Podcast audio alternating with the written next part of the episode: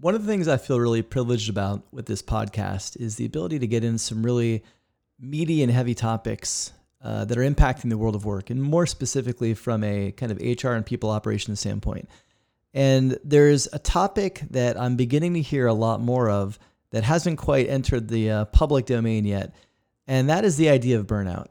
And when you think about the the stress and the pressure and the weight of a modern chief people officer, it's massive. You're dealing with complicated issues. You've got incredible expectations from the business. You're dealing with an incredibly volatile asset of the organization, which is people. And that's a lot to carry. And couple that with the fact that you typically don't have anybody within the organization you can talk to about these things. And it's an easy recipe for burnout. And I'm really excited in today's episode to be joined by Mai Ton, who's going to talk to me about her own journey around burnout and what she has learned and how that's impacted her world of work and even some ideas on self care for people leaders. So we'll be back with that after a brief word from our sponsor. 21st Century HR is a podcast exploring how to build better businesses through modern people practices and approaches. It's brought to you by my firm, Amplify. Amplify provides HR executive search and strategic consulting services that help companies build better organizations. From employer brand development and execution to global talent strategies, Amplify develops custom solutions that help clients from Hootsuite to SpaceX optimize their recruiting capabilities. Amplify also hosts a new community for HR leaders called the Ecosystem. The ecosystem was designed to bring modern HR leaders around the world together to share ideas, inspiration, and support. Learn more at amplifytalent.com.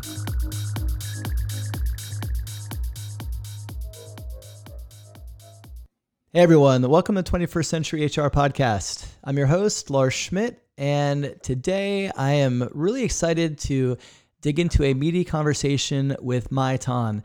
Mai is the founder of EMPHR Consulting, and we're going to spend some time really digging into her career and the evolution of that over the last several years.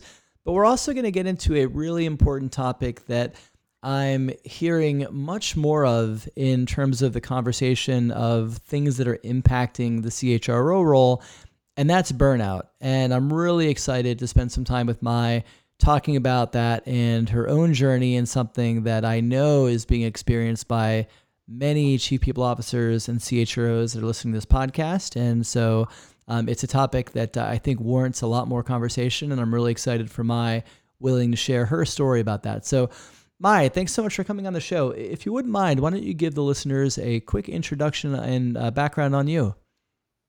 Oh, well, I'm excited to be here. So thank you for having me, Lars. It's wonderful um, to be on air with everybody.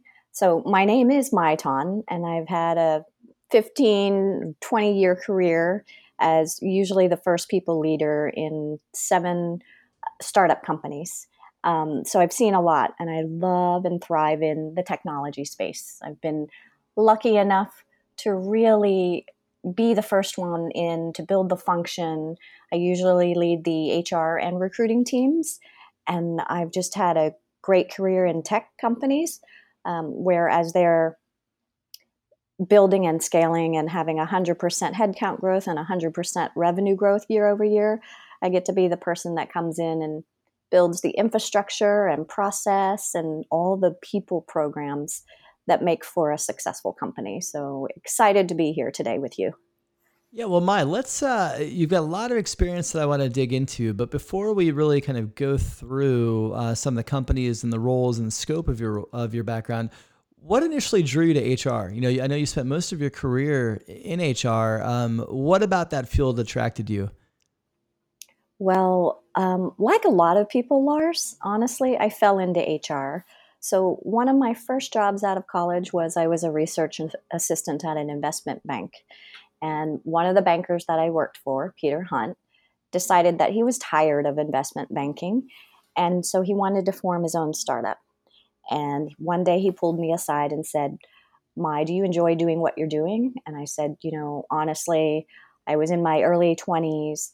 It, the work was highly stressful. There were long hours and it's a highly politicized environment just because there's so much money involved in transactions within investment banks. So I looked at him and I said, You know what? Honestly, Peter, I'm not happy here. I'm super stressed and I pray every day that everything will go well at work. And he said, Well, how would you like to join me? I'm going to build my own company. Um, I'm going to just, I know how to handle the business side. I'm in a, I'm a banker. I've been doing this for 15 years, and I need somebody like you to just help me set it all up, help me find the office space, help me hire the team, help me with like what I'm supposed to know about HR. And I said, I don't have any of that experience though, Peter. and he just said, you know what, Mai like, let's do it. If you're not happy here, just join me and we can figure it out along the way. And I looked at him and I said, you know what, I'm in because this investment banking world is very stressful. And so that's what really was my foray into HR. Um, and it was wonderful because I was a liberal arts major, wasn't really sure what I wanted to do um, as I grew up, but I knew it wasn't to stay in that environment where it was just too high stress for somebody like me. Yeah. Well, so when you first got started, obviously you'd never done any of that, right? You're doing that for the first time. What was that? What was that experience like when you're you're kind of building out a, a essentially a new company and taking on all these responsibilities and and really kind of learning as you go? Well, the wonderful thing, Lars, was that Peter um, didn't quite know what he was doing either. So there was a lot of risk tolerance for like let's just try to do this or let's let's experiment. Let's go out on the internet and figure out how we're going to find people. Let's write um, you know, a job description and see what that sounds like. And so we tried and experimented with a lot of different things. It was nerve wracking. There were days where uh, I was well beyond my um, comfort zone of, okay, let me present in front of, you know, the board now because I was young. I didn't really know how to speak in front of a board, much less present details about a business that I knew nothing about at the time. And so it was I, as I look back, those were really wonderful moments for me that have shaped me for the rest of my life. Um, and as we're talking today, I smile because I even remember having to go to Crate and Barrel to get dishes and um, plates and silverware for the office because we didn't want to have a bunch of um, plasticware in the office. We wanted nice things as related to you know the investment banking banking background and so, yeah, I went shopping. And t- today I still have some of those crate and barrel dishes that we used. Um, and so it's kind of funny because it makes me smile. Yeah, well, it's interesting. I think when you're in that, you know, inception level build mold uh, mode, you wear all the hats, right? Mm-hmm. It's uh, you're, you're you're definitely not specialized uh, in, in that kind of an environment you know, from there, you you spent the next you know series of roles in your career, uh, coming into early stage startups and building out the people function, people capability uh, in the valley. So, what was that? You know, now now that you had a bit more of kind of build role and uh, build experience under your belt, you you've built organizations, you've built people, people teams. How did that experience translate for you as you started kind of going into more startups and building out those people teams at, at an early stage? Oh, um, I would say that all of us are the sum of our experiences. So the variety of roles that I had previous to falling into HR have really created who I am today. So, you know, I know how to negotiate prices. I know how to really understand what motivates people. I know what I'm looking for when I need to hire somebody on my own team. And so all of these transferable skills have helped me. And they were skills that I gained along the way doing things like presenting to the board or going shopping to figure out what was right for the office or even, you know, designing an office layout. So, um, I feel that everybody has this cacophony of different experiences that shape who they are.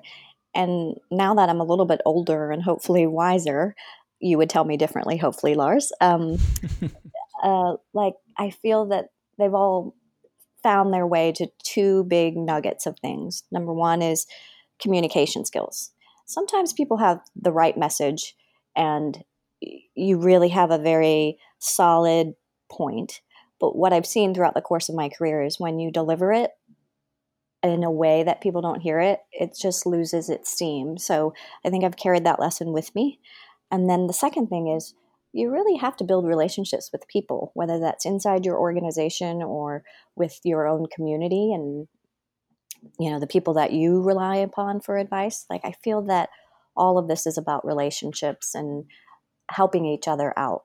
I, the world is a complicated place and our skills are transferable in many different professional and personal environments but I'm trying to stay grounded in knowing that I want to talk to people like humans. I don't want to use terms like inclement weather. Like who talks like that? I have no idea what that means. So like when you're when there's bad weather, stay at home, stay safe, right? Like that's a much easier way to talk to people nowadays and maybe those are the things that I'm that are coming to mind as you're asking those questions.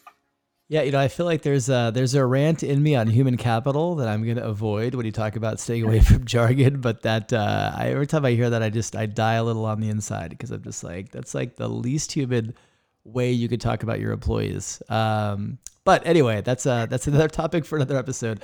You know, for you, you I, I know you spent you know uh, the majority of your career in Silicon Valley working in startups and tech companies there. But last year, you relocated to New York you know what what kind of uh, motivated that move? What uh, what got you and your family out to New York? Oh, um, this is more of the personal side of my story. Um, I had spent 20 years in San Francisco. We had built our life around um, technology because my husband works in tech. I worked in tech. I still do. And um, along the way, we had a daughter, and her name is Emma. And I live for Emma. She is the love of my life. And um, I work hard for her. She's my boss every day. Um, sorry. Okay. Trying to hold it back here. Um, no, that's okay. uh, like, I want the world to change for her. And um, living in the tech world and seeing what happens at work sometimes with colleagues who can be really um, counterproductive to each other. I just wanted her to have a different life and a different viewpoint. So Emma is 11 years old now, and I wanted to change the working world for her. So I said, you know what? I have 10 years to make sure that when she goes out to a workplace that she doesn't experience what I did. And so part of that meant giving her a very global lifestyle. And so uh, we found out about a school called the United Nations International School uh, late, late last year, and we applied on a whim because my husband and I said, well, if this if a school like this exists, we should totally apply, see what it uh, see if she can get in, and then we can figure out everything else along the way. Because we said we can probably find jobs, we can probably find a home, but the school is so important for for us, for Emma, and the reason why the UN school was important was because these are kids of diplomats and like a very nice variety of people that normally Emma wouldn't be exposed to. So we applied. She took test. She got interviewed. We got interviewed. Um, there was another t- test, and luckily she got in. So within the span of maybe a three week period, um, she we decided, you know what, like this is a chance of a lifetime. And so we left our friends and our family and our life in San Francisco and moved cross country. And so, fast forward a year later, she's loving the school. We actually have a map on our wall because there are some kids that are coming from cities and countries that we've never heard of before. And so, when she comes home to say, Where is Malawi, Africa? we ourselves have to look it up, and it's just a wonderful experience. Um, and today, randomly, was UN Day at the school where parents and children are encouraged to dress in their homeland countries or whatever countries they identify with and bring in some food. And so we've like just come back from the wonderful celebration of all the different countries. And I don't know, that's sort of what drew us to New York and is very different from San Francisco for sure.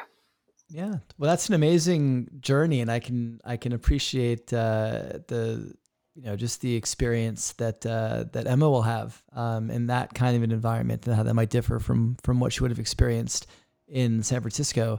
You know, when you when you think about, it, I know when you first came to New York, you you again kind of picked up and, and moved into a similar role to your past experience as a head of people at a tech company. From your experience, I know you've only been in New York for about a year, but how would you kind of compare and contrast the you know the the expectations of the role of a of a head of people of a CPO in San Francisco versus New York? Or, or, or would you? I guess I, am that that question uh, makes an assumption that there is a difference. Uh, so let me let me rephrase that. Uh, do you find it different, or are there any kind of uh, uh, you know nuances or intricacies about uh, kind of that role in New York versus San Francisco? Okay, I, I will go and talk about the difference between what I see between the two coastal cities, and then maybe I'll have you think and chime in about like what makes it different in DC where you are. Is that fair? Yeah. Yeah. Okay. Awesome. Okay, so maybe I can boil it down to two things that I've noticed. Um, and I've thought about writing a book about this because they're actually small differences, but they make a big difference in the way you see things. So, the first thing I will say is that um, the variety of work in New York is much more diversified. So that you have different industries in New York. You have advertising, you have journalism, you have banking, you have a lot of different industries. So, yes, of course, technology is one of those. But because of that diversity, you have a variety of people. Like, it's just, I, I can't explain it any, any other way, but that there's different demographics over here. There's just more variety in New York. San Francisco, at least where we live, which was downtown, city proper, everything is about tech. The news, the you know what people wear, the Allbirds shoes, the hundred dollar T-shirt. Like almost everybody um, mimics the tech world, and you know started by Zuckerberg and started by you know other 20 something gazillionaires who've started businesses out there. So the world in San Francisco is very tech focused. Um, you know, cookie delivery companies, they are on the cutting edge of so much technology that it's all around you. And so maybe that's one of the biggest differences that I see. You have tech in New York, but not everybody talks about tech at all. Yeah. And then, and that is for us, that is a big change and it's a healthy change because we're loving the diversity that Emma gets and that we get every day when we meet people, when we have friends and play dates together. It's amazing um, the variety. So that's maybe the first thing I see. And then the second thing, which is probably the most important takeaway, is um, there the communication styles are very different. So in San Francisco and maybe the West Coast, when somebody gives you a compliment, it sounds like this. That is a lovely sweater on you. That color is so lo- it's so nice for the fall season. Whereas in New York, the compliment sounds like this. Nice sweater. and it's it's a very small difference, but that communication style is very evident here in New York where I feel that uh, time is precious. And so they cut right to the chase. And there are no fluff words, there are no additional sentences. And maybe this is a little generational too, but a lot of just going straight to the point. And I have definitely seen it at work where managers out here on the East Coast in New York are just blunt. Um, yeah. So that that's probably been my biggest takeaway and my biggest learning on the difference between the two. How about in DC? What would you say about DC? Yeah, I mean, I think DC is probably more uh, in line with New York than San Francisco, particularly just around the the breadth of industry mm-hmm. and companies and opportunities. You have um, you know, much smaller tech and startup space here, um, and then a lot of you know government uh, roles, a lot of aerospace, a lot of um, you know industries like that that um, you know are, are, are very different, obviously, than than tech and startup in terms of pace and philosophy and approach. Um, and then, but it's also a very uh, diverse city, which is interesting. I think similar to New York, you have a lot of um, expats from all around the world that will you know come here, and obviously, DC being the hub of government. Um, that dominates the conversation, which you know these days is not always pleasant, but um, you know it's uh, it, it is a very uh, you know the pace probably is uh, faster than the Bay, but not as fast as New York. I think New York kind of stands stands alone uh, in terms of just the the brevity and shortness. And having worked across all three, uh, you know, regions, they all have their own nuance. Um, for you, you know, you earlier this year, you you'd made the decision to kind of move away from the corporate world and, and start your own consulting firm. And what what led to that change?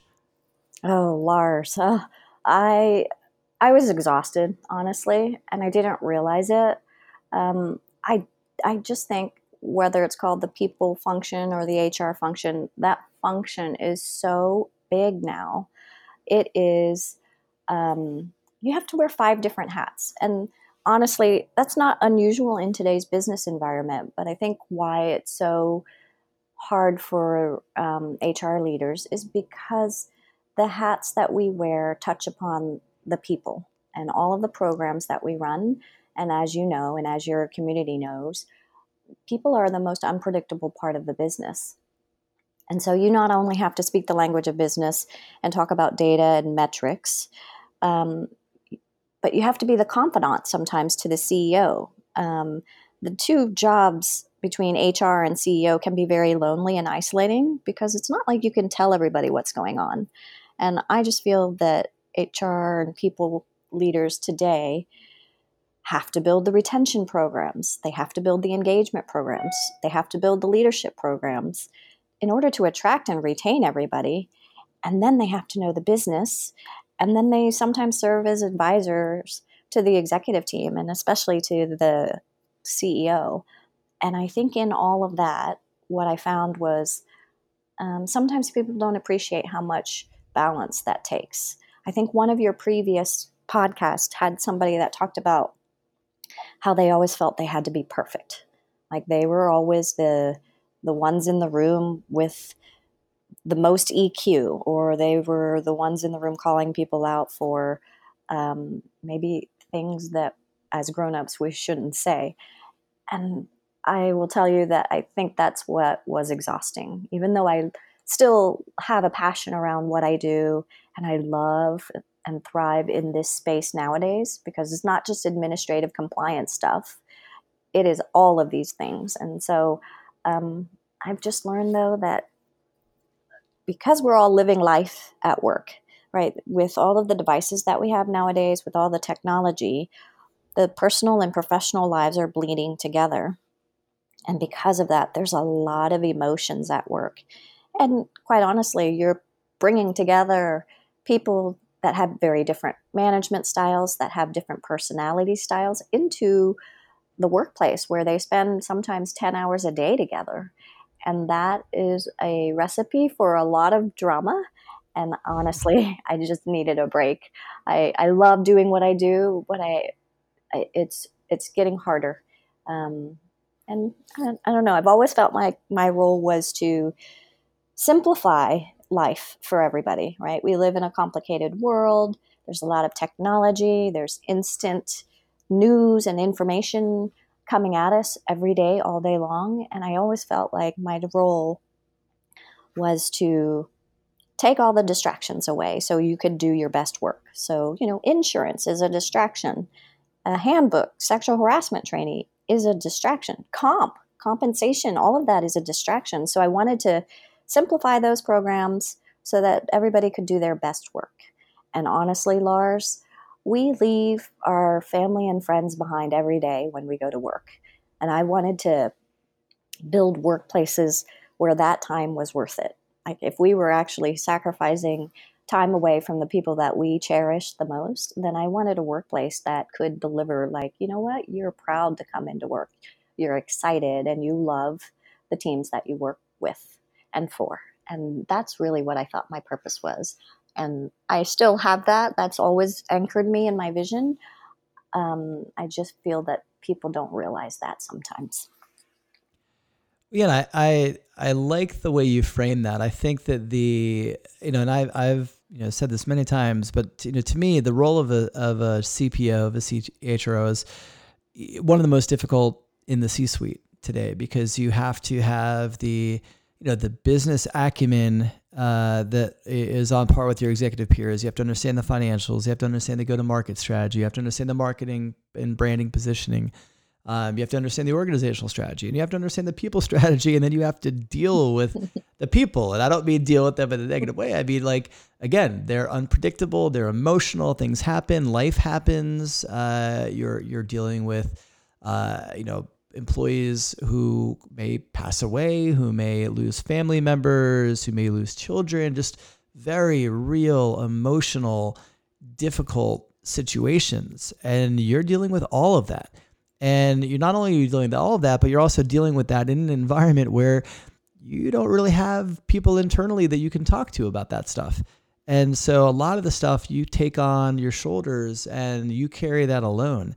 And that's an, an incredible burnout. And it and it leads to something that I know you've you've talked about, we've talked about, and you've written about recently, which is something that I'm I'm seeing a a pretty sharp increase in the in the kind of CPO role and CHRO role, which is burnout. It, it's it's this the the carrying of all of that weight, all of those burdens, everything that comes with that is really starting to take an emotional toll on on CHROs and, and, and CPOs and heads of people. And and you know, I know you you wrote a story uh, last month just about your own kind of journey towards burnout and and I know that that has resonated with a, lot of readers. It's definitely um, you know gotten a lot of traffic on Medium, and I'll actually include a link to the post in the show description. So if you're listening and you want to give that a read, I would recommend that. But going back to that story, what what led you to write that? I looked out across my office one day. We had a very well designed, lovely laid out office that was beautiful, um, right in Midtown Manhattan. And I looked up and I just said, Is this what I'm going to do really for the rest of my life? I could do it, but am I really happy doing it?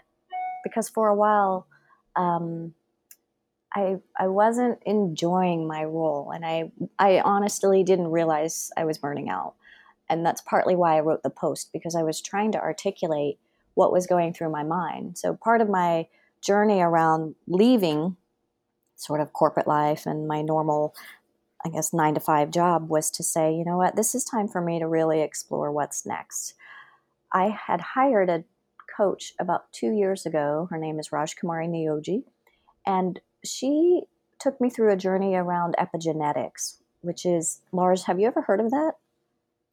Uh, I haven't. So it's the study of your gene chemistry and sort of what happens to you through the course of your family history and through that she's a she's not your typical executive coach but she has led me on this journey for now two years around really understanding what i want in my life what's important to me and really what brings me joy and so as she was asking me questions around um, joy i realized you know what maybe my job wasn't quite as joyful as it used to be and that was the moment when i had that question in my mind of is this really where i want to be is this bringing me any joy. It, you know, I don't get me wrong, Lars. Like you, as an HR leader, as a people person, you're the first one to find about all the great things that are happening in people's lives, like you know the marriages and the baby showers and the adoptions. All of these things are wonderful, um, and so I don't want to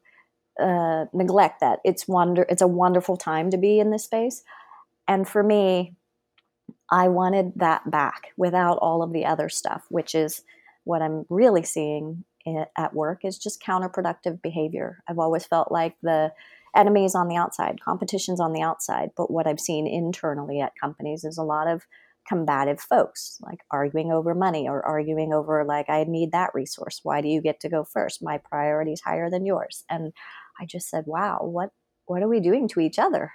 Um, and so that's what led me to write the blog post, and thank you for sharing it with your um, 21st century listeners too, Lars, because I the outpouring of support that I've received is amazingly um, cathartic. I I thought I was going through this alone, um, and strangely, it feels nice to know that others are in my shoes and are very empathetic. And it's sad to know that they feel like that too. Um, and so, yeah, I think it's a topic that, you know, thank you for giving me the airtime to tell my story. But I think it's important for everybody to just look up one day and ask, is this bringing you joy?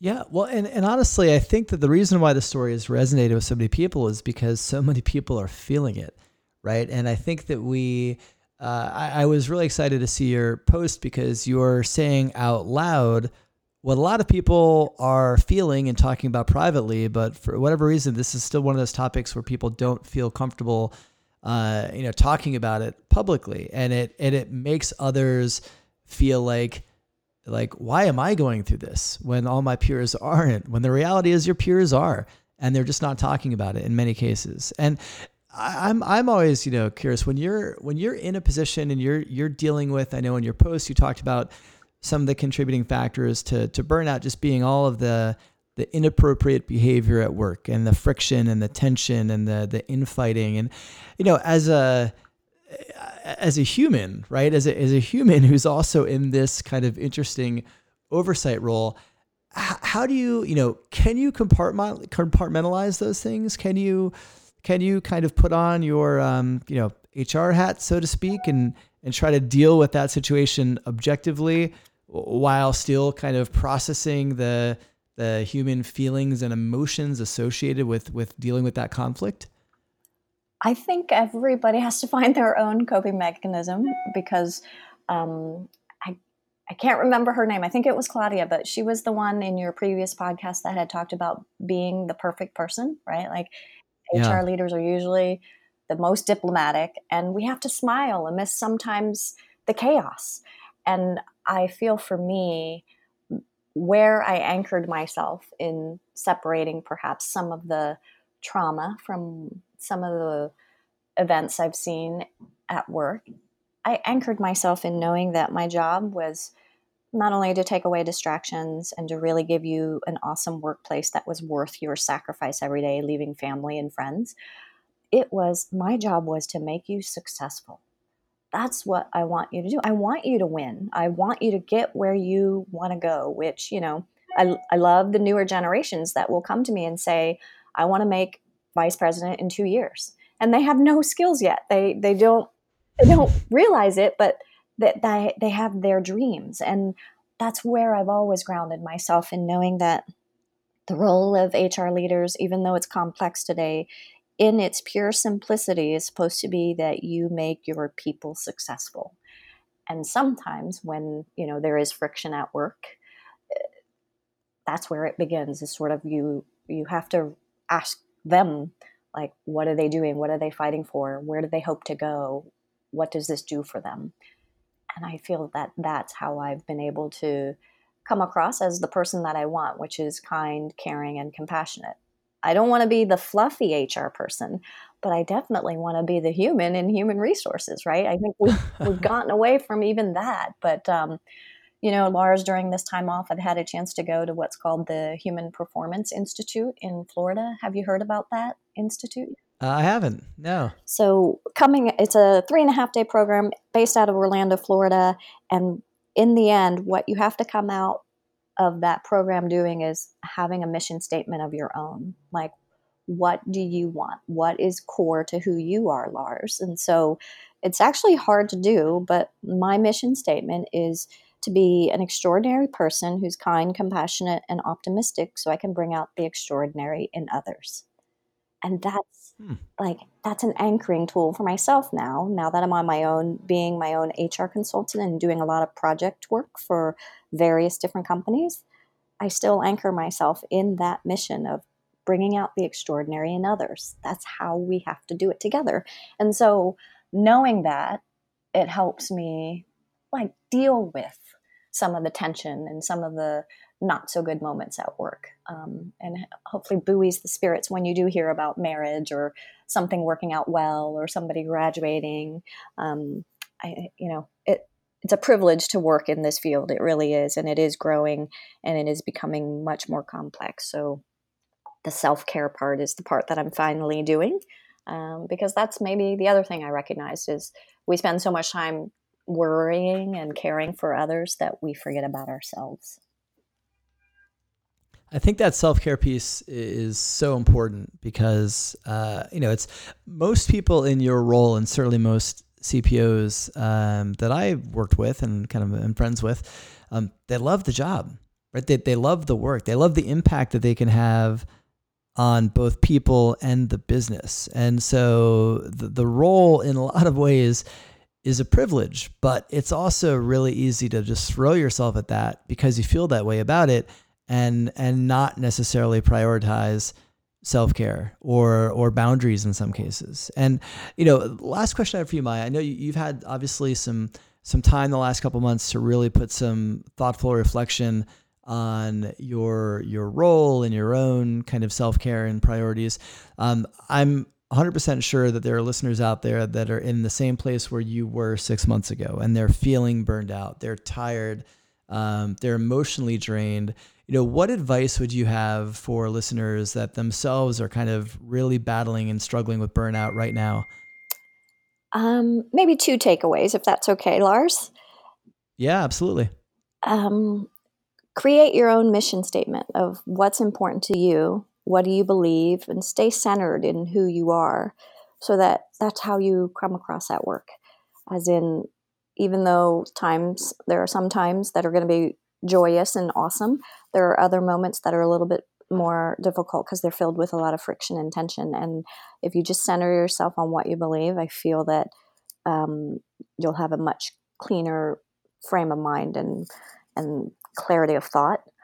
And then my second is you have to spot the patterns of your own burnout. And I didn't do a good job of that, but now, you know, ask the question of what brings you joy and is what you're doing really joyful to you. You know reach out to your friends talk to others talk to me talk to you you know reach out to community members who do the same thing you do maybe in a different company and just talk about some of those moments some of those hard moments because it is true some of the things that we deal with have to be held in confidence.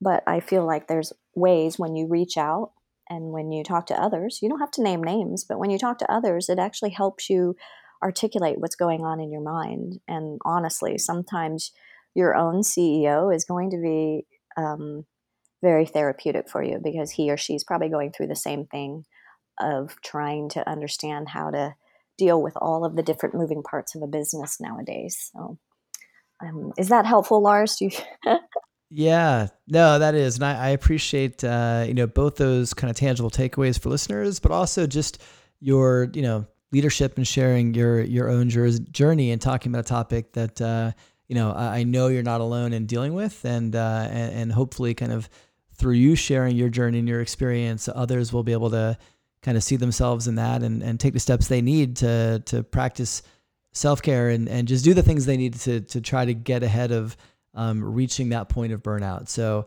Mai, I'm really uh, I'm grateful for your your story. I'm grateful for your for your time, and uh, really appreciate you coming on the show to share your journey. Well, Lars, thank you for giving me a voice and for always lending your voice to others. It's great to have you in this community, and I'm just very privileged to know you personally and professionally. So, thank you for all the hard work that you've been doing to elevate the rest of us too. Thanks for listening to this episode of 21st Century HR. If you want to hear more episodes like this or read stories from the 21st Century HR Fast Company series, go to 21stcenturyhr.com. And if you want to make your podcast just a little more awesome, be sure to subscribe to the show on iTunes, Spotify, SoundCloud, or whatever podcast platform your ears desire. You'll find all the subscribe links on the website. And if you enjoy the podcast, do me a favor and share it with your peers, your network, your boss, and your CEO. Help me get the podcast into the ears of anyone who wants to know what HR and recruiting looks like when done really well. They'll thank you for it, and so will I. Thanks for listening. We'll see you next episode.